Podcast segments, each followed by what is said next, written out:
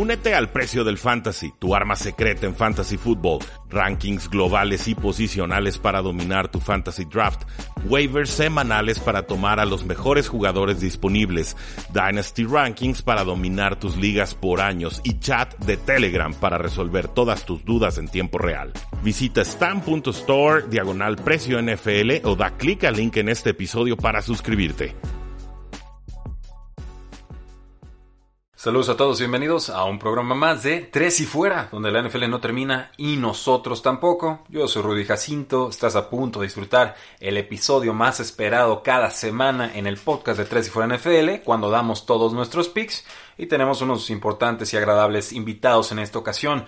Pero antes quería recordarte que tenemos a instabet.com como nuestro patrocinador oficial. Entra a Instabet, regístrate y usa el código 3 y fuera todo junto con el número para recibir un bono de 500 pesos. Muchos nos han preguntado, oye Rudy, ¿cómo te puedo apoyar en tu proyecto? Es así, es muy sencillo, no tienen que poner un solo peso, ni siquiera tienen que poner sus datos de tarjeta de crédito. instabet.com código 3 y fuera, 500 pesos de bono y empiecen a disfrutar. Tuvimos un Thursday Night Football, un juego que termina ganando Águilas 22 a 21. No quiero comentarlo demasiado, sinceramente deja muy poco que reflexionar este partido. Eh, algunos buenos pases de Carson Wentz, otro muy forzado al costado izquierdo en zona roja, muy interceptable, como a triple cobertura, o sea, de estas que en las que quiere convertirse en el héroe y acaba siendo el villano Carson Wentz, dejaron como 12 puntos en la mesa Filadelfia, tuvieron que haber ganado con mucha más tranquilidad, finalmente tienen que anotar en su última serie ofensiva, intentan la conversión de dos puntos, no la consiguen y así es como alcanzan a ganar por un puntito muy escaso el acarreo de 80 y no sé cuántos yardas de Daniel Jones, el quarterback de los gigantes de Nueva York, con el final cómico, por supuesto, de su tropiezo cuando tenía el touchdown asegurado, pero a mí me sigue generando muchas dudas Daniel Jones. Sus entregas de balón eh, son cuantiosas, son demasiadas por intercepción y por fumble. Y sí, le falta talento al receptor, le falta talento en línea ofensiva, perdió eso con Barkley, pero son entregas de balón eh, a veces hasta ridículas. O sea, de entregas de balón de alguien que no termina de procesar lo que está sucediendo en el campo o cuando le llega el sack, bueno, el fumble, ¿no? Que ya tiene un montón de fumbles en su carrera, eh, que es bastante corta, pero ya muy inflada en esa categoría o apartado. Entonces, bueno, lógico, ganaba Filadelfia, no creo que tengan mucho que celebrar, sinceramente. Me parece una victoria pírrica, pero la de los Gigantes de Nueva York ya también no, tiene nombre, ¿no? Claramente son uno de los dos peores equipos en la NFL. Quizás Washington por ahí les pelee ese dudoso honor junto a los Jets de Nueva York. Eh, pero bueno, un duelo feo, un duelo de la NFC este y un duelo que permite que las Águilas de Filadelfia sueñen con ganar la división, que no va a requerir más de 6 o quizás unas 7 victorias en esta temporada. También quería comentar sobre lo de Ryan Fitzpatrick, que lo mandaron a la banca los Miami Dolphins por Tua Tango Bailoa. Y les confieso, yo había subido un episodio como de 35 minutos el jueves y se subió mal, lo cual me dejó muy frustrado porque ya no tenía el audio eh, disponible. Pero bueno, hago el comentario aquí. Eh, respeto mucho lo que ha hecho Fitzpatrick. Me parece que era el coreback correcto en el momento correcto para los Delfines de Miami. Creo que con los Dolphins tuvo la mejor etapa de su prolongada carrera con ocho equipos distintos. Pero para mí eh, se vale pensar en Tua Tango Bailó en estos momentos como el mariscal de campo a futuro y de presente de los Miami Dolphins. ¿Por qué? Van con récord 3 y 3. Sí, tienen su semana de descanso, te da tiempo extra para poder preparar al mariscal de campo novato. Eh, es el quarterback novato más eficiente en la historia de la NFC, NCAA. Estamos hablando de alguien que eh, lanzaba para 11 yardas por intento de pase, no por pase completado, por intento de pase. Eso incluye hasta los pases incompletos. Entonces, su movilidad y demás me parece superlativa. Es un, es un, talento verdaderamente especial. Creo que los Dolphins hacen bien en querer descubrir qué es lo que tienen con Tua en, en, estos momentos. Y no depende del rendimiento de Fitzpatrick, ¿no? Fitzpatrick finalmente, pues sí dice que está con el corazón roto, que él sentía que era su equipo, pero también entendía lo que le estaba entrando quedándose con los Delfines de Miami en esta temporada. Y era que habían tomado a un mariscal de campo que los Dolphins esperan sea franquicia, que tienen que darse un tiempo de evaluación y que es muy posible quizás que, que Tua tenga un mejor rendimiento que Fitzpatrick a final de temporada. En estos primeros partidos sí va a sufrir y muchos van a decir que regrese Fitzpatrick al campo. Me parece que esas personas no, no están entendiendo el proceso que están tratando de llevar a cabo los Miami Dolphins y no lo han entendido ese proceso a lo largo de todo el tiempo de Brian Flores al frente de, de esta franquicia. Entonces, si hablamos de Brian Flores como alguien que es capaz, competente, que sabe lo que está haciendo, Creo que tenemos que respetar esta decisión de jugar al novato, que es una decisión valiente. Creo que la mayoría de los head coaches se irían por la segura, se quedarían con Fitzpatrick y al final del año dirían, bueno, ok Fitzpatrick, gracias, vamos viendo qué onda con Tua, pero perderían ese primer año de evaluación. Y sabemos que el contrato más valioso de la NFL es el de un quarterback competente en su contrato de novato. Ese es el contrato más valioso. Hacen bien los Dolphins en tratar de descifrarlo si es Tua Tagovailoa este jugador o no en estos momentos. Mi apuesta, por, y la de muchos, por supuesto, es que sí, que es un talento especial y que llevará a los Dolphins a, zonas muy especiales de postemporada en un futuro eh, mediano, largo plazo y quizás hasta cercano, si lo de Joe Burrow y lo de Justin Herbert como novatos sirve de ejemplo. Y también hubo un trade. Yannick Ngakwe pasa de los vikingos de Minnesota a los Baltimore Ravens. Este pass rusher es especial, es poderoso. Y llega por una tercera ronda y una quinta ronda condicional. La tercera ronda del 2021, la condicional, y desconozco las condiciones, es para el 2022. Eh, Yannick Ngakwe estaba cansado de los Jacksonville Jaguars, lo dijo mucho tiempo. Finalmente fue cambiado a los vikingos de Minnesota contrato de un año, 12 millones de dólares, se baja el salario, iba a cobrar 17 con el franchise tag, se conforma con 12 con tal de salir de Jacksonville, pero Vikingos no va a ningún lado, y Vikingos tiene problemas salariales, y Vikingos lo tenía con un contrato de un año, entonces mejor venderlo ahorita, sacar algo de provecho, y lo mandan a los Baltimore Ravens, que es el equipo al que él siempre quiso llegar y ahora se reúne con Calais Campbell, su ex compañero en Jacksonville, su compañero de línea defensiva. Así que me da gusto por este jugador que vaya a tener la oportunidad de competir en instancias importantes de postemporada. Me parece un precio muy accesible y me parece que Baltimore, tiene una fórmula muy exacta de cómo puede reforzar un equipo a bajo costo. Lo han hecho con Marcus Peters, lo hicieron en esta ocasión nuevamente con eh, Yannick Ngakwe. Ahora sí, damas y caballeros, disfruten su programa de sábado con Humberto Torres de Tres y Fuera Seahawks y con Sergio Hernández de Tres y Fuera Rams. Tres y Fuera, donde la NFL no termina y nosotros tampoco. Rudy Jacinto y Oscar Huerta analizan todo lo que sucede dentro y fuera del terreno de juego. Previas, resúmenes, apuestas, fantasy fútbol y mucho más. Comenzamos.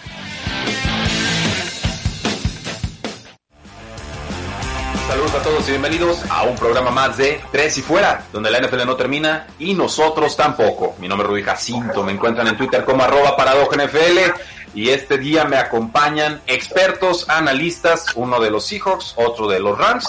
Por supuesto tenemos a Humberto Torres y al buen Sergio. ¿Cómo estás Humberto? ¿Qué tal Rudy, Sergio? Qué gusto, qué gusto estar con ustedes nuevamente pues aquí a través de la señal de frecuencia deportiva y a través también, como no, de tres y fuera. Muchas noticias, una gran, un gran fin de semana que se viene donde seguramente ustedes estarán de acuerdo conmigo que el partido que todos queremos ver es el duelo de los Titanes frente a los acereros de Pittsburgh. Es uno de los duelos más esperados del año desde que empezó la temporada. Si a mí me hubieras dicho que este era el, era el duelo a seguir hace algunas semanas, sin lugar a dudas, yo creo que nadie, ni la mamá de los jugadores sabía que este era el partido que debíamos seguir. Estoy completamente de acuerdo, pero también tenemos a Sergio Hernández de Tres y Fuera Rams. ¿Cómo estás, Sergio? Bienvenido por primera vez a este tu espacio. ¿Qué tal, Rudy? ¿Qué tal, Humberto? Es un gusto, un placer estar aquí con ustedes y de verdad, esta semana se viene pero increíble. Como lo comentó Humberto, el juego de Titanes contra Steelers nadie lo esperaba. ¿Qué me dicen de la increíble actuación de Derrick Henry últimamente? La verdad, 250 yardas y en tiempo extra y hacía lo que quería con, los rivales. O sea, la verdad es un tipo que se ve súper antiestético, súper gigante, que la verdad no, nadie puede imaginar que pueda hacer ese tipo de, de, actuaciones. La verdad es un hombre fuera de serie. Y no lo ha hecho solamente en la NFL, lo hizo en la preparatoria, lo hizo en fútbol colegial. Este tipo es un fenómeno, increíble. Es una semana 6 que si viene ya totalmente un gran panorama, se viene ya creando más, este, levantando los motores para poder saber quién va a llegar a los playoffs ahora en diciembre, en enero, perdón. Sí, absolutamente. Pero antes de meternos a todos los picks, tenemos que hablar sobre una contratación que se dio el día de ayer, sobre la que se había especulado durante posiblemente año y medio, con un jugador que estaba suspendido y que ustedes y yo conocemos perfectamente bien. No tengo que llegar a este espacio a decirles Antonio Brown es X o tal jugador, ustedes ya tienen una opinión formada al respecto de él, lo digo por la gente que está en el proyecto en estos momentos, pero también por el aficionado que está escuchándonos en estos momentos. Todos ya tenemos una opinión de Antonio Brown y ya teníamos predeterminado si lo queríamos volver a ver o no en la NFL. El caso aquí es que Antonio Brown, ex receptor de los Steelers, ex receptor de los Patriotas y ex receptor de, pues nada más, de, no sé si cuentan los Oakland Raiders en su momento porque nunca jugó para ellos, el tema del casco, eh, acaba de firmar con los Tampa Bay Buccaneers. Se reúne con Tom Brady, quien le gana ahí la pugna al head coach Bruce Arians, quien había dicho, yo ya trabajé con Antonio Brown, yo no quiero volver a trabajar con Antonio Brown, sé cómo es en el vestidor con los Steelers y era, era complicado. El caso aquí es que a punto de entrar la semana 7, Antonio Brown firma por un año con unos Tampa Bay Buccaneers que de pronto tienen el mejor grupo de receptores abiertos en toda la liga, si es que no lo tenían ya con Mike Evans y Chris Godwin y Scotty Miller y por ahí también Justin Watson Gronkowski y Cameron Brady. Eh, ¿Qué opinión te merece todo esto que está sucediendo con los Tampa Bay Buccaneers, Humberto? Bueno, otra, otra arma más para Tom Brady. Creo que la adición de Antonio Brown es una adición que, bueno, mucha gente está jactándose de que Bucaneros no lo necesitaba, que es un tipo tóxico y que podría ser la manzana de la discordia dentro de los Bucaneros de Tampa Bay, que, en el, que el vestidor se ve bastante, bastante bien con la llegada de Tom Brady.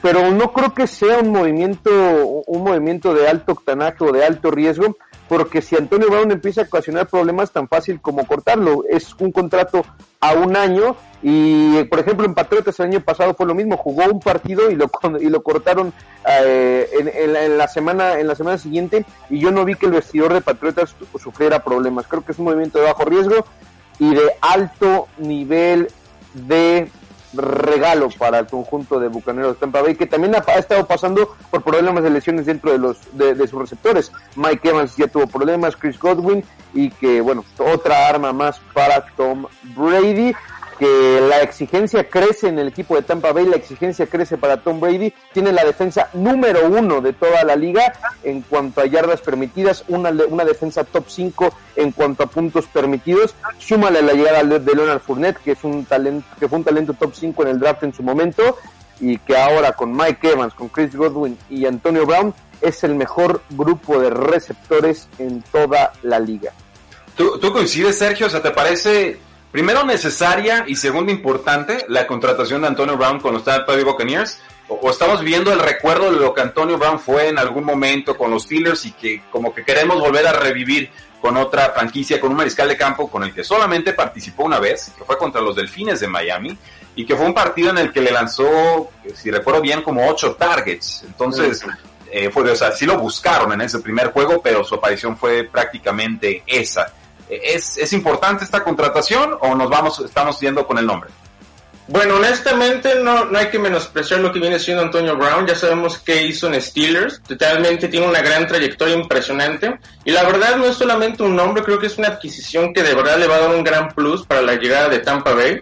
Además de que deja de eso, de la, escuadra de receptores, ¿no? Además, su escuadra, lo que viene siendo Tyrants, Cameron Braid, la tiene Rob Gronkowski, que últimamente ha sabido, ha despertado lo vieron al principio de la temporada, no hizo nada, no hizo prácticamente, no hizo como que una gran atención a lo que viene siendo las defensas, pero últimamente han sabido explotar esa área. Junto con la llegada ahora de Antonio Brown, la verdad va a ser una ofensiva que no van a saber los defensivos, o sea, literal, qué tipo de esquema van a saber utilizar. Antonio Brown te puede dominar totalmente, te puede dominar totalmente todo el campo. Para mi punto de vista, es un jugador que te puede explotar y además es una contratación de, poco riesgo, ya que solamente es un año, es un año, pero por un millón de dólares, ¿me explico? Eso es totalmente, es una, es un regalo, es un regalo, es una ganga, la verdad.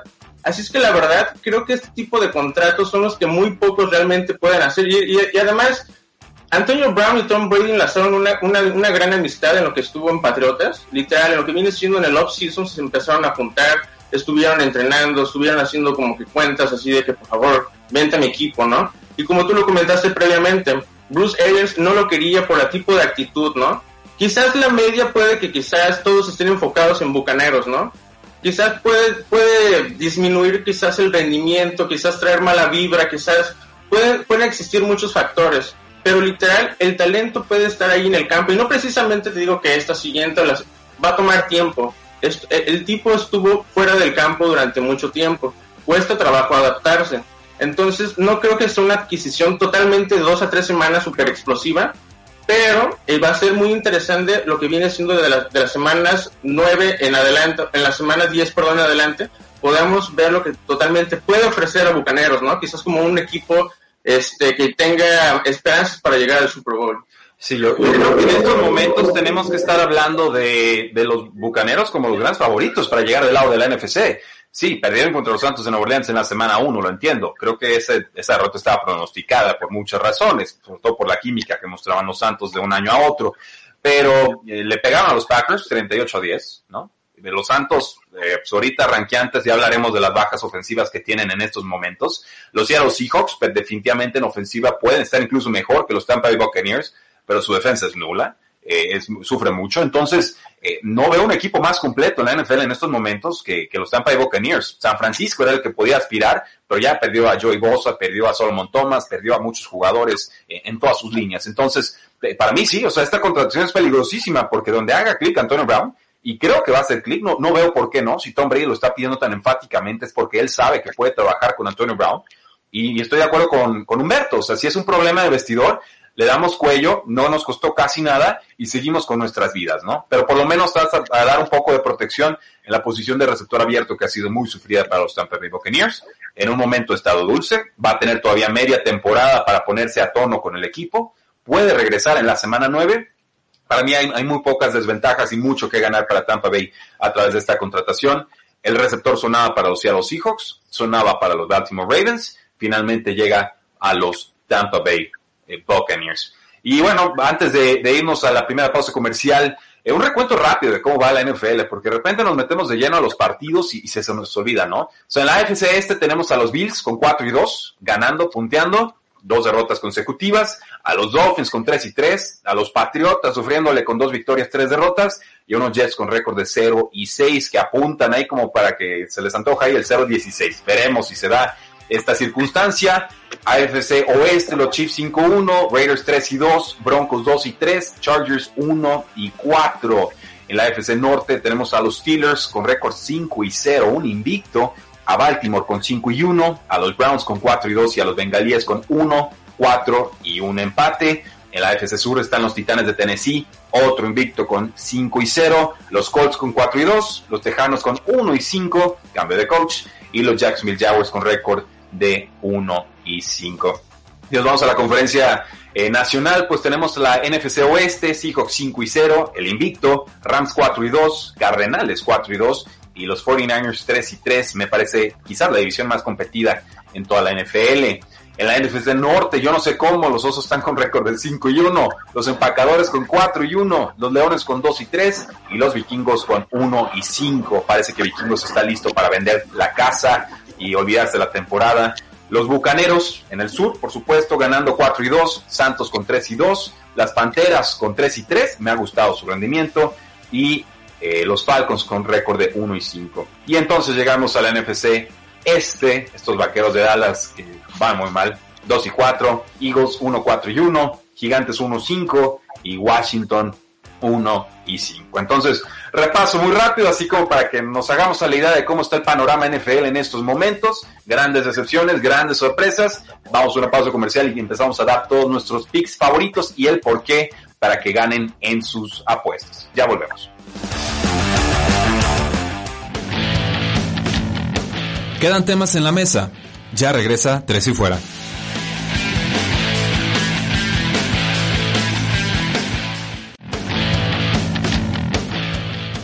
Regresamos. Tres y fuera.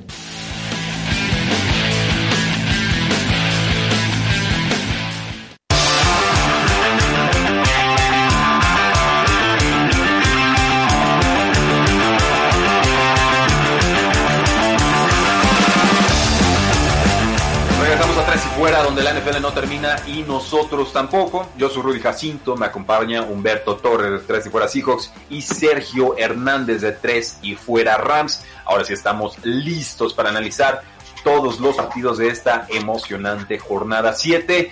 Que me parece las casas de apuestas ya ajustaron bien las líneas, ¿eh? Yo así me aventé el calendario completo y no vi un juego que dijera, este es el que tengo que atacar, a este le tengo que meter doble o triple de, de lo que normalmente apuesto.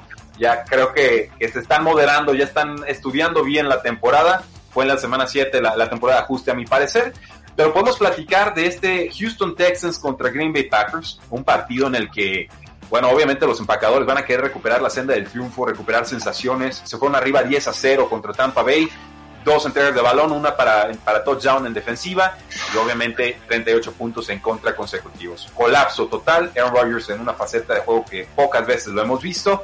Pero ahora encuentran un rival a modo con los Houston Texans. Son favoritos por 3 puntos y medio. Y el over-under, los puntos combinados, están en 57. Entonces se espera un tiroteo. ¿Tú con quién te vas, Humberto, y por qué?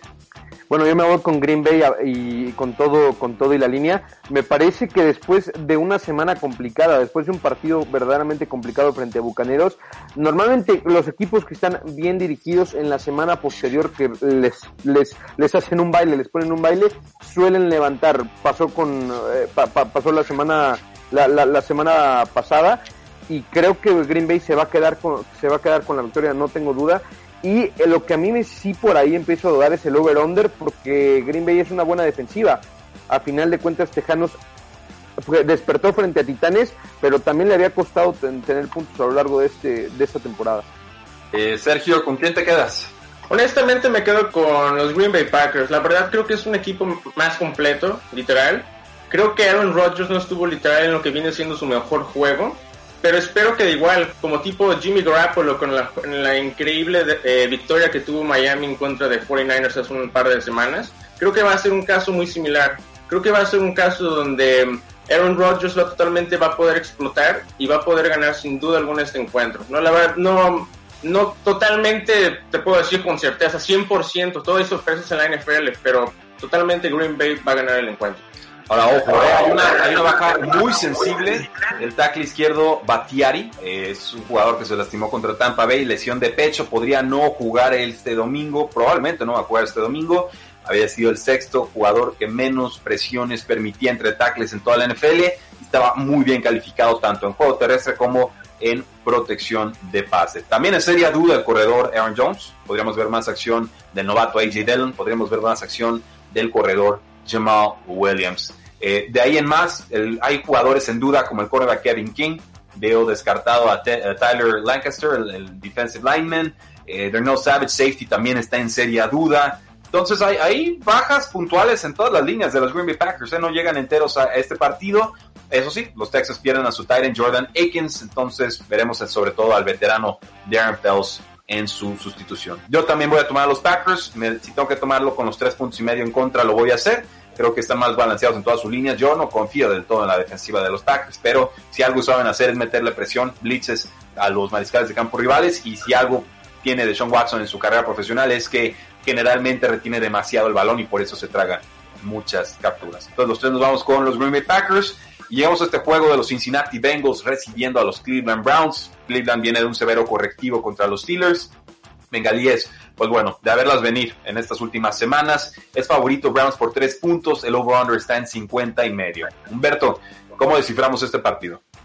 Eh, un partido un partido complicado me parece que va a ser un partido bastante lindo los Browns que vienen de una derrota de una humillación de una verdadera humillación la, la, semana pasada pero a final de cuentas me quedo con Browns ahora eh, creo que Baker Mayfield es el problema, es el talón de Aquiles dentro de la escuadra de Cafés, es, de los peores quarterbacks en la liga cuando lo presionan y dependerá, dependerá mucho de ellos. Si, si, logran presionar a Baker Mayfield, estará en problemas el fin de semana. Eh, Sergio, ¿estás de acuerdo? ¿O, ¿O, hay algo que pueda hacer aquí Cincinnati para dar la sorpresa? Creo que este tipo de encuentro va a ser de un marcador muy alto va a ser un juego de marcador muy alto que de verdad puede ir de cualquier manera. Puede ir tanto a Cleveland, puede ir tanto a Cincinnati. Es un juego que no, no, sabemos qué esperar, ¿no? Honestamente, creo que yo me inclinaría con la sorpresa. Me inclinaría con Cincinnati. Me, inclinaría con Cincinnati. Hemos demostrado, ha demostrado Joe Burrow que totalmente puede jugar en esta liga. Puede totalmente dominar lo que viene siendo la vía aérea. Y además, hay un dato que sí me gustaría este, compartir con ustedes. Por ejemplo, Cleveland es el equipo, eh, literal, el número 30 de puntos permitidos. O sea, literal, lo que viene siendo, este, perdón, los bengalíes pueden explotar mucho en ese aspecto. Entonces, por eso comentaba que puede ser un juego de totalmente alto marcador. Creo que me voy a inclinar, me voy a inclinar con los bengales. Ok, te vas con Cincinnati con la sorpresa. Eh, yo me voy a quedar con Cleveland. Yo creo que después de la forma en la que perdieron contra Steelers, eh, muchos van a estar desencantados con ellos. Yo creo que siguen siendo un buen equipo, siguen siendo una buena escuadra. Es posible que Baker Mayfield simplemente resintiera demasiado la lesión de las costillas y que al primer golpe, pues ahí se descompusiera todo. Por supuesto, la réplica es, bueno, ¿qué hace en el campo? Si a un golpe lo van a, a tumbar, ¿no? Pero yo me voy con Cleveland, yo tomo los tres puntos. Eh, no me quiero meter con altas o bajas, simplemente porque a Cleveland le gusta correr mucho y creo que por ahí podría quemar mucho tiempo en el reloj. No sé si Cincinnati tenga las armas para detenerlos en ese aspecto del partido. Los Santos de Nueva Orleans reciben a las Panteras de Carolina. Santos es favorito por 7 puntos. El over-under está en 49 y medio. Ausencias importantes para este partido. Por supuesto, la del receptor Emmanuel Sanders y también la del receptor Michael Thomas. Humberto. Eh, yo me voy a quedar con Panteras. Creo que la línea es bastante bondadosa. El equipo de Santos no ha encontrado realmente un buen, un buen momento. Las Panteras de Carolina que están muy bien dirigidas por Matt Rule y que el coordinador ofensivo Joe Brady, no olvidemos que fue el coordinador ofensivo que rompió récords con Joe Burrow en LSU la temporada pasada. Creo que las Panteras de Carolina han sido una de las gratas sorpresas de esta, de esta temporada, un equipo que parecía estar en reconstrucción, sin embargo parece ser que puede pelear por ahí un, un, uh, un lugar en, en, el wildcard. Creo que voy a tomar a Carolina con wow, esa okay. línea. Ok, me, bueno, definitivamente estás tomando Panteras más 7, eso, eso lo tengo claro. Y creo que esa me gusta porque si algo nos ha mostrado Panteras es que sabe mover el balón y que en defensa está mejorando. Si algo nos ha mostrado Drew Brees es que cuando no está Michael Thomas sufre muchísimo. Entonces se juntan esas dos tendencias y podríamos pensar que Carolina pueda dar la sorpresa eh, a domicilio. Yo voy a tomar a Santos. Yo creo que gana Santos. Creo que con Alvin Camara todavía les alcanza, con Jared Cook, con Trufon Smith. O sea, todavía quedan algunas armas ahí para que Drew Brees pueda mover el balón. Y en defensa sí me parece una unidad más completa Santos que, que las Panteras de Carolina, que van a ascenso, pero todavía no llega a ese nivel que para mí todavía tiene la defensa de Santos. Sergio, ¿tú con quién te quedas? Yo me voy a quedar con Panteras. El equipo oh, okay. de Santos es un equipo que totalmente no ha encontrado su identidad en toda la temporada. Además que como ustedes lo comentaron, tanto Emmanuel Sanders como Michael Thomas no estarán presentes. Serán unas bajas muy sensibles para Drew Brees. Como lo comenté, ha sido un poquito muy complicada y lo siento para todos los fanáticos de los Santos, pero me voy a quedar con el equipo de Pantera porque ha sido totalmente últimamente en estas semanas ha agarrado una muy buena racha, entonces creo que sin duda alguna va a poder poder ganar este encuentro. Sí, solamente eh, destacar aquí que en el partido anterior me faltó mencionar, corredor Joe Mixon fuera, estaremos viendo a Gio Bernard como el corredor titular de Cincinnati y por el lado de los Cleveland Browns está fuera también el tight end Austin Hooper, entonces veremos sí. al novato Harrison Bryant y a David Njoku quien ha pedido su trade del equipo. Entonces dos Panteras, yo de todas formas aguanto con los Santos de Nueva Orleans, vamos viendo en qué cae este partido. En los Titanes de Tennessee reciben a los Pittsburgh Steelers el juego de juegos esta semana. Históricamente Steelers le tiene muy tomada la medida a, Tennessee, ¿eh? o sea, no con esta generación de jugadores, pero definitivamente yo recuerdo partidos en los que Tennessee se acercaba y se les iban, acercaban, se les iban y no lograban consolidar. ¿Es este el momento de los Tennessee Titans para dar ese golpe definitivo a la FC Norte, bueno, a la FC Norte, pero a la FC en general y decir, nosotros somos favoritos para ganar el Super Bowl? ¿Ese es el momento, Humberto? ¿No te parece que ya enfrentándose a Bills fue el momento después de la humillación que hicieron pasar a Josh Allen? Eh, para mí no, porque yo tengo serias dudas de Bills. Pero, pero, eso soy yo, o sea, eso, eso okay. no es el consenso de analistas. Ok, ok. Bueno, a final de cuentas, mira, me parece que también hay, hay que, hay que decir que los Titanes están 16-0, es el récord de Titanes cuando Derrick Henry tiene por lo menos 100 yardas terrestres. Se está enfrentando a la defensiva terrestre número 2 de toda la liga, pero no olvidemos que Steelers perdió a su linebacker estelar Devin Bush. De igual manera, Taylor Lewan, el tackle izquierdo de Titanes Tennessee, no estará, pero me parece que va a haber Derrick Henry. Derrick Henry va a tener más de 100 yardas y va a ganar el equipo de Titanes era del Super Bowl en los cuales hay dos equipos invictos después de la semana 7. En todos esos juegos, perdón, en los cinco de los últimos seis juegos, los, el equipo que ganó ese partido ganó, llegó al Super Bowl en esa temporada. Ok, o sea, choque de invictos después de varias semanas igual a sí. Super Bowl probable. Esa es, esa es la fórmula, ¿ok? Así es. Te vas con los Tennessee Titans. Sí, para mí la, baja de, los, de Devin Bush es, fundamental, ¿no? Y creo que lo van a resentir sobre todo cuando haya corredores atrapando pases desde el backfield, que es en lo que tenía muy buen recorrido Devin Bush, un formidable atleta. Eh, se rompió el ligamento cruzado anterior el partido pasado, se va a perder el resto de la temporada 2020. El jugador de equipos especiales, Robert Spillane, va a ser quien lo sustituya. Jugó 30 snaps defensivos y bueno, es, eso. O sea, no hay un jugador reemplazo directo, va a tener que ser una labor colectiva. Eh, Sergio, Steelers, Titans, ¿qué, hacemos? ¿Por qué? Prácticamente me voy a quedar con Titanes. Si puedes dominar por el campo, puedes, puedes ganar cualquier equipo, puedes aumentar tu play action, puedes correr, totalmente no sabe qué hacer la defensiva contraria. Creo que la adquisición desde que empezó a ser un equipo espectacular Tennessee hasta la temporada pasada fue con la contratación del, del tackle izquierdo Roger Saffold. Roger Saffold ha tenido una gran presencia en lo que viene siendo en toda la línea, tanto izquierdo como derecho el tipo puede dominarte a dos jugadores, incluso hasta tres jugadores. Por eso Derrick Henry, además con el complemento de toda su línea, han sabido explotar todos los huecos. Es, un, es una totalmente ridiculez que el partido pasado tuviera un promedio de 10 yardas, 10 yardas por, por totalmente es como que algo increíble. La defensa de Steelers, la que viene siendo la línea defensiva, me preocupa un poco, me preocupa un poco para este encuentro. Creo que literal, el ganador de este encuentro va a llegar a la antesala del juego de conferencia de la juego, del juego de, perdón el juego de la final de la americana. Sin duda alguna va a ser va a ser el que llega a ese, a ese encuentro sin duda alguna. Ahora yo me quiero sumar al barco de los Titans lo acepto lo confieso. Me preocupa muchísimo la baja del tackle izquierdo Taylor Lewan ligamento cruzado anterior roto se pierde el resto de la temporada 2020 entró eh, Tyson Braylo a reemplazarlo. Permitió dos capturas, cinco presiones en 69 oportunidades de bloqueo de pase esta temporada. Entonces, eh, está permitiendo una presión en 7.2% de las jugadas de los snaps. Eso me parece una muy mala receta contra una línea defensiva poderosa de los Pittsburgh Steelers. Eh, me muero por tomar a los Tennessee Titans. Creo que le voy a dar todavía el beneficio de la duda a los, a los de Pittsburgh. No, me, no confío mucho en su ofensiva, pero ciertamente esta defensiva de los Titans tampoco es, es, poderosa. Permite casi 7 yardas por intento de ataque.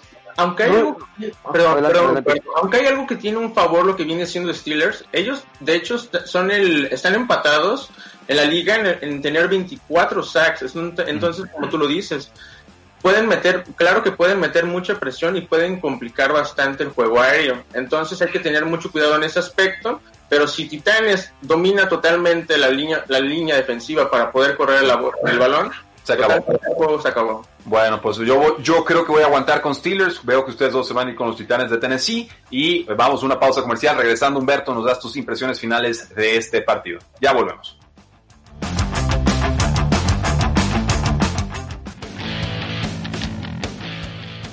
No te vayas. Ya regresa Tres y Fuera.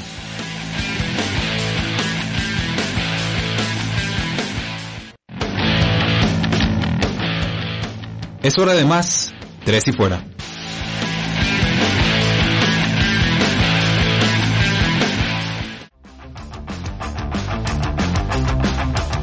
Regresamos a Tres y Fuera, donde la NFL no termina y nosotros tampoco. Yo soy Rudy Jacinto, nos acompaña Humberto Torres y Sergio Hernández de Tres y Fuera Seahawks y Tres y Fuera Rams, respectivamente.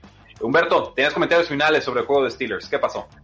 Los Steelers es un equipo que hasta este momento no compro. Eh, me parece que los equipos invictos es el que menos argumentos tiene para estar invictos porque ¿a quién ha vencido?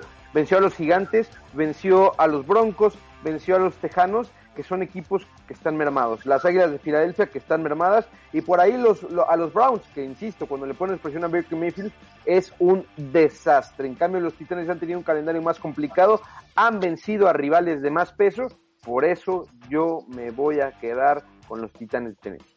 Ahí mi única réplica sería que uno no elige a sus rivales, solamente hay que ganarles con contundencia y Steelers. ¿Y te parece que Steelers le ha, ganado, le ha ganado con contundencia a sus rivales? Me parece que lo ha hecho por una, por una posesión, a los Broncos por una posesión. Mira, los Titanes se tuvieron que ir a tiempo extra porque Romeo Cornell, el nuevo head coach, no hizo un intento de gol de campo para irse arriba por 8, decidió matar con, con la conversión de 2, lo falla, Titanes alcanza a regresar al campo, volado, recupera la pelota en tiempo extra y gana. O sea, eso también es algo circunstancial, sí, no le quito mérito a Mike Brable y a Tennessee, pero el rival y lo que hace el rival también influye, ¿no? Entonces, eh, Titanes contra Broncos también se vio muy mal. Entonces, no es tampoco como que los Titanes vayan con una marcha invicta de 300 yardas por acarreo de Derrick Henry en cada partido.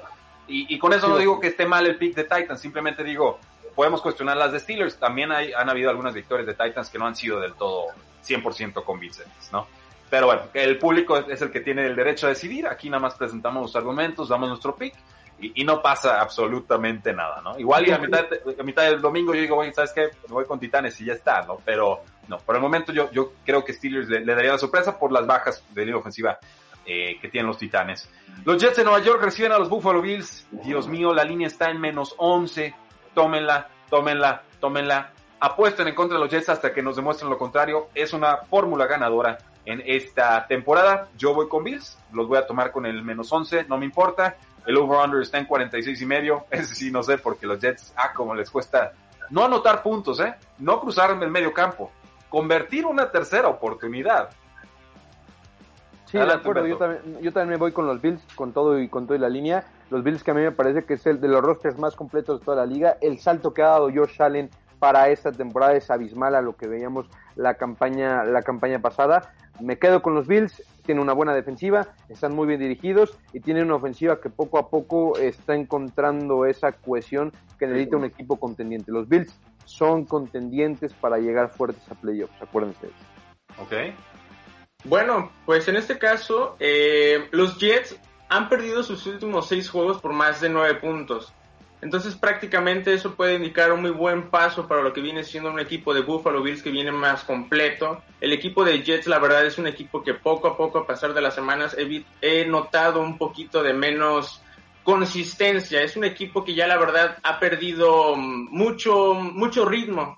Entonces este juego totalmente lo veo, es un juego muy simple, creo que es un juego seguro para poder apostar a favor, eh, a favor de Bills. Me quedo con Bills. Es un juego emocional, regresa Sam Darnold, sí, pero es que incluso Sam Darnold no ha podido mover el balón, ¿no? O sea, no, no tiene los receptores, no tiene la línea ofensiva, el juego terrestre ya perdió a Le'Veon Bell y no es que hiciera mucho, entonces, eh, sí, o sea, es, es, apostar en contra de los Jets hasta que nos den una razón para no hacerlo y creo que ahí la, la opción es, está muy clara, ¿no? Es Bills y es grande. ¿Mm? Y sabes qué, tú lo comentaste, un juego divisional implica cualquier equipo, porque son equipos que totalmente se conocen, se conocen dos veces al año, entonces la verdad puede ir para uno para el otro, pero literalmente en las situaciones en las que se encuentran, sin duda alguna, Bills está en mejor ritmo que, que el equipo contrario. Ok, nos vamos con los Buffalo Bills, no tenemos eh, pick ahí para el over-under, no pasa nada. Los Atlanta Falcons vienen de su primera victoria y ahora reciben a unos Detroit Lions eh, son favoritos los Falcons por dos puntos y medio. El over-under está en 55. Eh, Humberto, desciframe este partido. Híjole, está, está difícil, no quiere, ¿verdad? No, no, quiere empezar Sergio. Sergio, desciframe este partido. Es un equipo, es, es un juego muy complicado, es un, muy, un equipo muy complicado. No sabemos qué esperar de Atlanta. No sabemos si realmente Todd Gurley está haciendo lo que eh, todo el mundo estaba esperando en Atlanta. No se sabe si, si, si totalmente es un equipo que totalmente no le veo esperanzas ya literal para esta temporada. Es un equipo que ya solamente está, y, y me estoy adelantando, me estoy adelantando, claro, pero es un equipo que literal no le puedo ver como que mucha aspiración. Entonces es, es un juego muy complicado. En este caso, no sé qué puedo esperar en este caso de la defensa. Nada. Es exacto. No sé qué puedo esperar en este caso de la defensa. Entonces, ahora la, la cuestión es, ¿ustedes confían en Atlanta? No, yo, yo, bueno, sí, los, los, los, veo muy dubitativos con este partido, ¿no? O sea, son dos equipos francamente malos con ofensiva y algo de defensiva, pero muy poquita. Eh, yo creo más en estos momentos en Stafford que Matt Ryan. Matt Ryan viene de un gran partido contra los vikingos de Minnesota. Ok, perfecto. Cambio de head coach, todo perfecto, muy bien.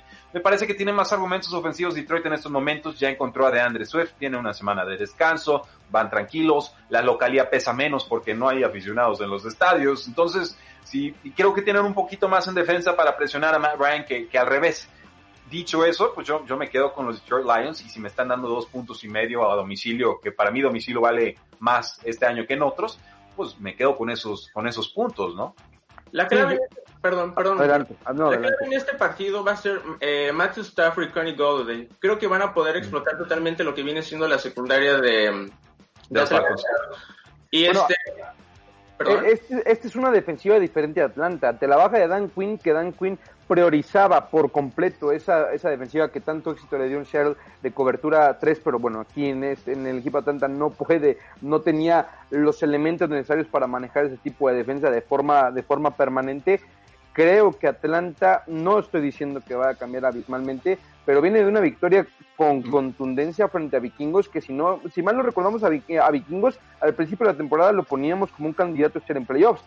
Eh, ustedes, yo no, no? yo no.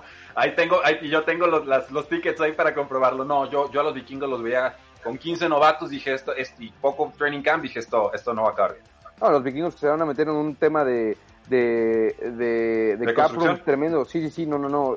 Los vikingos sí tienen, están en problemas para los años venideros, pero el tema, el tema de Atlanta, voy con Atlanta. Confío, confío en esa gran ofensiva con Matt Ryan. Matt Ryan, que hasta este momento ha hecho las cosas medianamente bien, una línea ofensiva un poco mermada, pero Julio Jones, Calvin Ridley, es una gran, gran ofensiva la de los Falcons. Y además no van a tener al quarterback Desmond Trufant los Lions en este partido descartado por una lesión disquiotibial. Entonces sí, yo espero puntos ida y vuelta, pero creo que si llega el momento de correr, Lions lo podrá hacer mejor que, los Falcons con Todd Gurley, que una buena y dos malas este año. Entonces veremos, veremos en qué queda eh, todo esto. Yo me voy con Lions ahorita. Sergio. Yo me quedo con el equipo de Falcons. Creo que vienen, digamos que en mejor ritmo, ¿no? Vienen después de haber ganado Vikingos bueno, es, que los Lions vienen de descanso, ¿no? Dormidos no hay ritmo. Exacto, pero igual, este, tanto, tanto que viene siendo Atlanta, tanto Minnesota han sido totalmente equipos de excepciones. La verdad, yo esperaba muchísimo más de Minnesota para esta temporada, pero creo que mm, en estas circunstancias creo que me voy a quedar con el equipo de Falcons. Muy válido. La verdad, este, yo les diría, pues véanlos tranquilos en sus casas. Si no tienen ganas de apostarlo adelante, son equipos, como me gusta llamarlos, muy gitanos, ¿no? No sabes para dónde te van a salir con la pedrada. Los Washington Football Teams, bueno, Washington ex-Redskins, Washington no sé cómo se llamen, reciben a algunos vaqueros de Dallas muy alicaídos con Andy Dalton y compañía. Es favorito Dallas a domicilio por un punto. Abrió a dos puntos, ahorita ya está en uno. El over bajó de 47 y medio a 44 y medio. No hay confianza apostadora en las ofensivas. Yo me voy a quedar con Washington en este juego. ¿eh? Yo sé que vaqueros de Dallas, lo que gusten y manden, para mí la discrepancia de talento más fuerte que hay en este duelo es la línea defensiva de Washington contra la línea ofensiva ya con cinco bajas prácticamente de los vaqueros de Dallas. Con poco tiempo para arreglar los problemas y los males, yo creo que el pass llega antes de que Andy Dalton pueda soltar los pases a sus receptores y que Washington gana un partido apretadito. Con problemas el equipo de Dallas esta semana con todos esos rumores que apuntaban que dentro de la misma institución o dentro de los mismos jugadores estaban filtrando información y quejándose de sus entrenadores eh, a lo largo de la semana. Mike Nolan ha hecho un trabajo eh, verdaderamente pobre con esa defensa de Dallas que no me parece que sea tan mala como para estar siendo históricamente mala como en este momento eh, está, está teniendo este, este paso el equipo, el equipo de los vaqueros. Pero yo me voy a quedar con vaqueros de Dallas. Confío en Andy Dalton. Creo que Águilas de Filadelfia fue mi favorito desde el principio de la temporada para quedarse con la división en una muy mala división, la peor división probablemente de la historia que hemos visto en la N, en la NFL, o al menos en años recientes, pero me parece que el equipo de Dallas se queda con la victoria. Sergio, ¿con quién te quedas? La verdad es una pena lo que está pasando el equipo de Dallas, ya que es un equipo muy popular en todo el mundo. La verdad yo me quedo con el equipo de Dallas para este encuentro. Honestamente tiene mejores armas, pero tú dijiste la clave. La clave de la línea defensiva de Washington puede hacer pesadillas totalmente a lo que viene siendo el equipo de Dallas creo que muchos estaban comparando, haciendo la, haciendo la asimilación, ¿no? De que viene siendo Aldi Dalton, Andy Dalton, perdón, y Dak Prescott. Pero creo que no, creo que no, creo que no hay comparación al menos en esta temporada. Estábamos viendo un Dak Prescott que hasta la semana pasada y actual creo que todavía sigue siendo como líder de lanzador de yardas aéreas. Top 5, sí. Entonces, prácticamente esa podría ser la desventaja, ¿no? Pero digamos que todos están jugando prácticamente por, por Dak Prescott ahorita. La verdad. Esa yo no la compro, ¿eh? Si, si, eso fuera cierto, lo hubieran demostrado desde el partido pasado contra los Cardinals. Totalmente, la verdad sí fue un juego de excepción, porque yo en especial sí quería que ganara, quería que ganara Dallas Cowboys, ¿no? Porque son, están con el super rival Arizona, ¿no? Pero honestamente creo que fue muy completo una ofensa, aunque esté totalmente desvanecida en su línea ofensiva. Creo que tienen unos, un, eh, un trío de receptores súper increíbles en Michael Gallup, CeeDee Lamb, CD Lamb ha sabido demostrar que tiene el talento para poder explotar en su primera temporada como novato. Entonces, y en cualquier momento, en cualquier momento te pueden comer por la vía aérea. Que lo hagan es totalmente es otra parte, ¿no? Sí, yo, comparto la idea, simplemente normalmente cuando me equivoco con Pix es porque subestimé el duelo en las trincheras. Entonces, vamos haciendo el experimento. Sé que Washington no ha impresionado a nadie, no confío en Kyle Allen, sinceramente. Tienen dos, tres receptores y un corredor, Antonio Gibson, bastante competente. Pero si van a revivir en ofensiva en algún momento, va a ser contra esta pésima defensa de los vaqueros de Dallas. Y, bueno, y además, pues, son locales. No vale mucho la localía, pero ser locales tiene que ayudar por lo menos para que el rival se canse viajando, ¿no? Eh, entonces veo que ustedes dos van con los Vaqueros de Dallas, yo me voy a quedar con el Washington Football Team. Imagínense tomar un equipo para ganar un partido, un equipo que ni siquiera tiene un nombre formal, ¿no? Eso, eso es preocupante, así de mal están los Vaqueros de Dallas en esta temporada. Vamos a la última pausa comercial y volvemos a Tres y Fuera.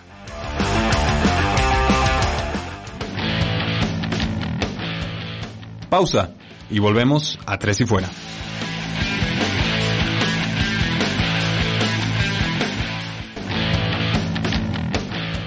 Inicia el último cuarto. Tres y fuera.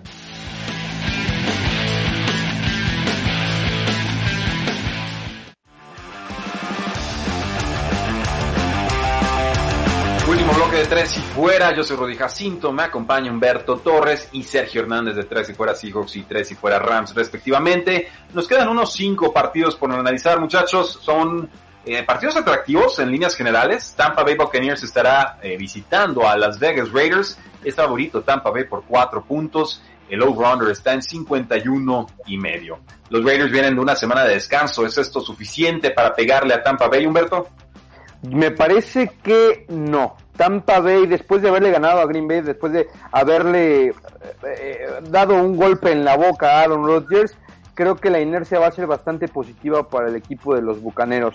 Los Bucaneros es, ah, mi favorito eh, para llegar a la hoy en día para, con la llegada de Antonio Brown, que no no no no no no va a tener participación, ya lo sabemos esta semana, pero los Bucaneros con una de esa gran defensiva me parece que Derek Carr va a sufrir. No descarto por completo los Raiders, me, me parece que si hay algún partido en el que podremos podríamos escoger al equipo menos favorito, podría ser este, los Raiders que ya le ganaron a Kansas y le ganaron de una forma categórica y que le ganaron a Santos y que contra equipos grandes los Raiders se crecen y John Gruden después de una semana, de más de una semana de preparación, por supuesto que puede ser un equipo verdaderamente competente para, para ganar los pocos.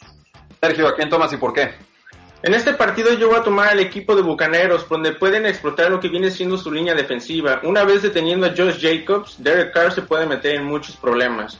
Tanto ofensiva como defensa, el equipo de Bucaneros son un equipo superior y como lo comenté desde el principio del programa, es un equipo que sin duda alguna puede llegar al Super Bowl. Ahora, eh, hay una baja importante con los Raiders. El tackle izquierdo, Trent Brown, fue puesto ahí, eh, que fue en la lista de COVID 19, entonces probablemente no va a jugar en este partido del domingo. Este juego estuvo en duda por el tema del COVID-19, finalmente la NFL dice, aquí no pasó nada, vamos a jugar. Como que van aflojando ahí las restricciones con este tema del COVID-19, ¿eh? antes eh, movían por cualquier susto y ahorita pues ya cualquier susto no los asusta, entonces eh, bueno, no, me toca comentar demasiado al respecto, simplemente me parece que están siendo más laxos con el tema de los protocolos de COVID-19. Eh, no veo muchas bajas importantes para los Tampa Bay Buccaneers, sí muchos jugadores que están cuestionables, pero en líneas generales creo que el pass rush de los Buccaneers le va a estar llegando bien a, Derek Carr. Yo creo que ahorita eh, Tampa está en otro, en otro nivel y que Raiders pues tiene un calendario muy complicado y que no sacará la victoria en este partido. Yo tomo a Tampa Bay, lo tomo con el menos cuatro y entonces vamos con este juego de los Chargers que reciben a los Jacksonville Jaguars. Van perdiendo fuelle los Jaguars en ataque y en defensa es favorito Chargers por 7 puntos y medio. Se protegen las casas de apuestas con este touchdown de diferencia. Y el over-under está en 49. Eh, como que me gustan las altas en este partido, no lo voy a recomendar, pero sí voy a tomar ampliamente a los Chargers porque tienen el pass rush suficiente para hacerle la vida imposible a Gardner Mitchell. Sí, como bien dices que poco a poco los jaguares empiezan a desinflar esa falta de profundidad en la plantilla. Vienen de dos derrotas importantes los jaguares de Jacksonville, una contra los Leones de Detroit por casi 20 puntos, 18 puntos para ser exactos, y 16 puntos frente a los Tejanos y los Bengalíes también va arriba de los 10 puntos. Creo que está cantada, los cargadores no deberían tener problema para quedarse con la victoria por encima de esa línea. ¿Coincides, Sergio? Es un partido que honestamente me da mucho miedo apostar porque no sabemos qué esperar de los Carriers últimamente. Es un partido que literal lo pueden ganar desde un principio, desde el primer cuarto, pero todos sabemos qué puede pasar en los últimos instantes del cuarto cuarto. Tanto Jaguares, lo mismo, es un equipo que totalmente me da miedo. Creo que la única ventaja que puedo ver en este partido lo que viene siendo es en contra de la secundaria de los Jaguares. Creo que Justin Herbert lo vimos en el juego pasado. Ha explotado bastante lo que viene siendo la vía aérea Creo que ese va a ser el factor importante para este encuentro y ojalá que me perdone, pero mm, creo que me voy a ir en este caso por Chargers. Me voy a ir por Chargers, no quiero que me defrauden, no quiero que defrauden a todo el mundo, pero me voy a quedar con Chargers, sin duda No, no creo que, no creo que vaya a haber chargería en este partido. Ciertamente cada que tomas a Chargers se vale temblar un poco. Yo lo puse en uno de mis dos picks eh, de Survivor. Entonces, pues bueno, yo estoy confiando en que Chargers contra Jacksonville gana y que gana cómodo la realidad es que Chargers rara vez gana cómodo, pero bueno, eh, se, empiezan a agotar las opciones en esas ligas de Survivor donde no puedes elegir a, equipos que ya agotaste esa temporada. Veremos qué sucede. Yo creo que Chargers es claramente mejor equipo y que tendrían que sabotearse de forma muy calamitosa para que verdaderamente pierdan este partido. Eh, los Broncos de Denver reciben a los Kansas City Chiefs, un juego en el que Kansas es favorito por 7 puntos y medio y el over-under está en 45. Yo aquí me voy con las altas, ¿eh? me parece muy bajo este este 45 de Kansas contra los Broncos y voy a tomar, por supuesto, a los Chiefs. Sí, creo que no hay duda, no hay duda. A pesar de que los Broncos vienen de sorprender a Nueva Inglaterra, no olvidemos que Nueva Inglaterra venía de problemas por de, de, COVID precisamente con su mariscal de campo Cam Newton, que, que, una de las cosas que caracteriza a Patriotas en Inglaterra es esa mm, eh, que son quisquillosos con los detalles. Es imposible ser quisquilloso en los detalles sin poder entrenar prácticamente durante 15 días su mariscal de campo titular. Yo creo que los Patriotas regresan a la senda de la victoria. Bueno, pero aquí estamos hablando de Chiefs y Broncos. Perdón, de, de, de, los Chiefs. Los Chiefs no, le pegan. no, no, le van a dar revancha a los Patriotas tan rápido. eh. Me desvié, me desvié, me desvié este, los Chiefs. Los Chiefs, los Chiefs ok, perfecto. Vamos con los Chiefs. Sergio. Es un juego divisional muy importante, creo que no de tanto valor, pero claro, no deja de ser este divisional. Creo que me voy a ir en este caso por lo que viene siendo el equipo de los Chiefs. Creo que Patrick Mahomes, literal, este, va a ser totalmente de las suyas, ¿no? Va a ser totalmente la mágica que nos acostumbra y nos regala a nosotros como espectadores, analistas, el por qué amamos tanto a este deporte, ¿no? Creo que va a ser un equipo totalmente de no tanto marcador, no creo que sea de tanto marcador, no estoy hablando de los 30, pero creo que puede llegar a los 20. Va a ser un juego muy parejo. Creo que mm, en este caso mm, sí le va a pesar mucho a Denver a enfrentarse en esta semana dado que um, prácticamente Chiefs se quiere vengar, ¿no? Se quiere vengar de lo que le ocurrió hace unas cuantas semanas con Raiders. Nadie esperaba esa victoria, ¿no? Nadie esperaba que Raiders le ganaran de esa forma tan contundente. Entonces creo que de aquí al resto de la temporada, creo que tenemos que tener, no debemos de menospreciar a los Chiefs. Bueno, vamos, vamos entonces con los, con los Chiefs los tres, perfecto, yo los tomo, yo sí veo arriba de 45 puntos en este partido, aunque Chiefs esté empecinado este año en establecer el juego terrestre, y aquí también destacar, veremos el debut de Le'Veon Bell como corredor nuevo de los Kansas City Chiefs, compañero ya de Clyde Edwards Heller. Eh, los Patriotas de Nueva Inglaterra se vieron muy mal contra los Denver Broncos, eso de practicar por Zoom como que no es muy bueno para el rendimiento de un equipo, ¿quién lo hubiera pensado? Pero bueno, parece que los temas de COVID-19 ya están en el pasado para los Patriotas y ahora reciben un equipo de San Francisco que revivió su temporada contra Los Ángeles Rams. Es favorito Patriotas por dos puntos y medio. El over-under, puntos combinados, está en 45. Eh, Humberto, rápidamente, ¿con quién nos vamos? Yo me quedo con Patriotas. Creo que a pesar de que los 49ers tuvieron una semana pasada, una, un partido la semana pasada que creo que, que, fue de las sorpresas más importantes de, de la semana en esa victoria frente a Rams, Patriotas en Inglaterra viene de una derrota dolorosa frente a los Broncos de Denver, ya, ya lo explicaba en el pick pasado, pero me voy a quedar con Patriotas, ahora sí. Ok, eh, Sergio. Creo que en este partido yo me voy a quedar con un equipo de 49ers. Eh, pude presenciarlo el, el, lunes pasado en el encuentro, al igual que todo el mundo. Y creo que la verdad subestimamos, se subestimó mucho un equipo de 49ers creo que es un equipo que totalmente tiene muy buena defensa, claro. Jason Barrett ha totalmente, ha levantado el equipo, ha levantado el equipo, hay que tener mucho miedo en este caso con Cam Newton. Este, creo que Cam Newton no va a ser un gran factor para este encuentro. con una muy buena defensa, lo que viene siendo los 49ers. Entonces creo que ese va a ser la clave del partido, defensa de 49ers contra la ofensa de Patriotas. Creo que va a ser un juego muy clave y Jimmy Garoppolo va a poder ganar este encuentro sin duda alguna. El reencuentro de Jimmy Garoppolo con los Patriotas de Nueva Inglaterra. Yo me voy a quedar con los Patriotas, creo que la defensa podrá en buena medida sofocar lo que pretenden hacer los, los eh, San Francisco 49ers. Si alguien sabe cómo detener a Jimmy Garoppolo, esperaría que fuera eh, Bill Belichick, que estuvo con él tantos años y que lo quería como su nuevo mariscal de campo eh, franquicia. En el Sunday Night Football tenemos a los Arizona Cardinals recibiendo a los Seattle Seahawks. Para mí está claro, este juego es de Seahawks, están en otro nivel ofensivo y en defensa ya las dos franquicias están igual de mal tras la pérdida del defensive end Chandler Jones. ¿Coincides, Humberto? Híjole, está, eh, eh, no, no creo que sea un partido tan sencillo como tú lo mencionas. La línea me parece que está en tres, en, tres puntos. Pero si bien Arizona, Arizona poco a poco se empieza como a desinflar el partido contra Vaqueros, no es una, no, es una buena, una buena este, muestra de lo que puede ser Arizona, porque digo, es, Vaqueros está mermado por todas partes.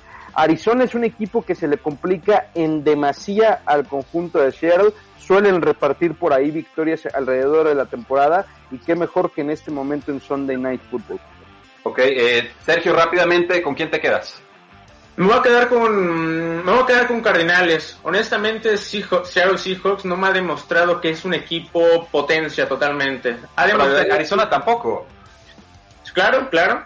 En este caso me voy, me voy con Cardinales porque la defensa de Seattle no me ha demostrado que totalmente tienen el poder para poder demostrar que son un equipo élite. O sea, lo son, son un equipo élite, claro, pero no lo pondría yo, aunque son como un equipo invicto, no lo pondría en el top 2, no lo pondría en el top 3. Ok, vas con, con Cardinals. La fortaleza de Arizona es la carrera. Seattle es muy bueno defendiendo la carrera. muy bien, yo, yo, me voy con Seattle, tú te vas con Seattle, Humberto. Sergio se va con los Arizona Cardinals y este último partido nos queda un minuto, nos despedimos rápidamente. Chicago viaja a Los Ángeles Rams, yo voy con los Rams. Voy con los Rams también. Yo voy con Chicago.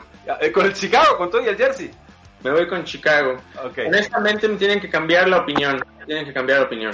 Bueno, pues veremos qué sucede, damas y caballeros. Por ahí están nuestras predicciones para este partido. Yo sigo sin creer en el récord de Chicago, pero ciertamente se me acaban los argumentos y siguen ganando tres o cuatro partidos más y están con un récord de 9, 1 o 8 y 1. Eh, no olviden seguirnos en todas nuestras redes sociales. Nuestro compañero Oscar Huerta, que no pudo acompañarnos el día de hoy, recomienda un parlay de tomar la línea de Búfalo, tomar los puntos con Carolina y tomar a los Green Bay Packers con los puntos. Entonces Green Bay, Carolina y Búfalo, ese va a ser el parlay oficial de tres y fuera en esta semana. Muchas gracias, cuídense porque la NFL no termina y nosotros tampoco.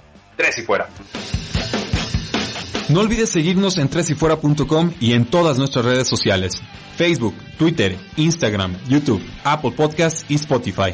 Porque la NFL no termina y nosotros tampoco. Tres y fuera.